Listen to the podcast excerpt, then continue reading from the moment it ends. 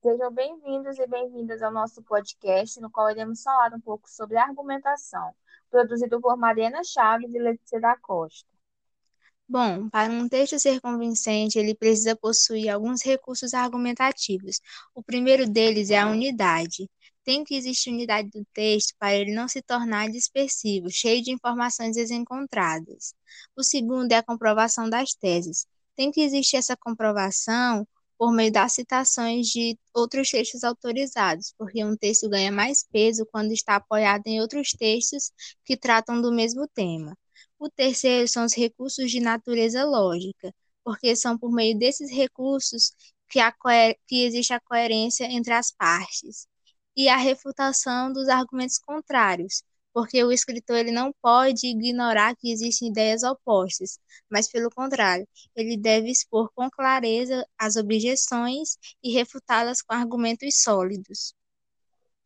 Existem basicamente três recursos para citar o discurso alheio na narrativa, sendo eles discurso direto, que é aquele no qual reproduzimos fielmente nossas palavras e as do nosso interlocutor em um diálogo, o discurso indireto, que é aquele no qual a fala do interlocutor é incorporada à fala do narrador.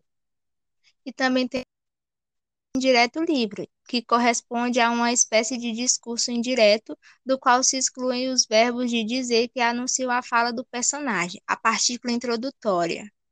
São inúmeros os recursos linguísticos de construção do texto que servem para estabelecer essas oposições de quando se diz uma coisa para dizer outra. A antifrase ou ironia é uma delas, caracterizada pelo uso de expressões que remetem ao oposto é, o que foi dito de maneira proposital do que se quis dizer. O litotes é também uma delas e é empregada em situações em que o falante deseja atenuar uma ideia que poderia ser agressiva. E também temos a preterição, que é quando o produtor do texto afirma claramente não pretender dizer o que disse. E também temos a reticência, que ocorre quando se suspende o que está sendo dito e se deixa subentendido o que se pretende dizer.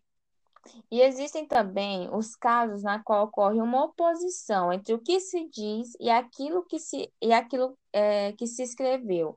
O eufemismo é, eufemismo é um deles, usado para tornar um enunciado mais brando ou agradável e menos agressivo. E também temos a hipérbole, que se dá quando se intensifica ou exagera algo que na verdade é mais atenuado. E é isto, obrigado por terem escutado esse podcast. Esperamos que ele possa ter ajudado vocês.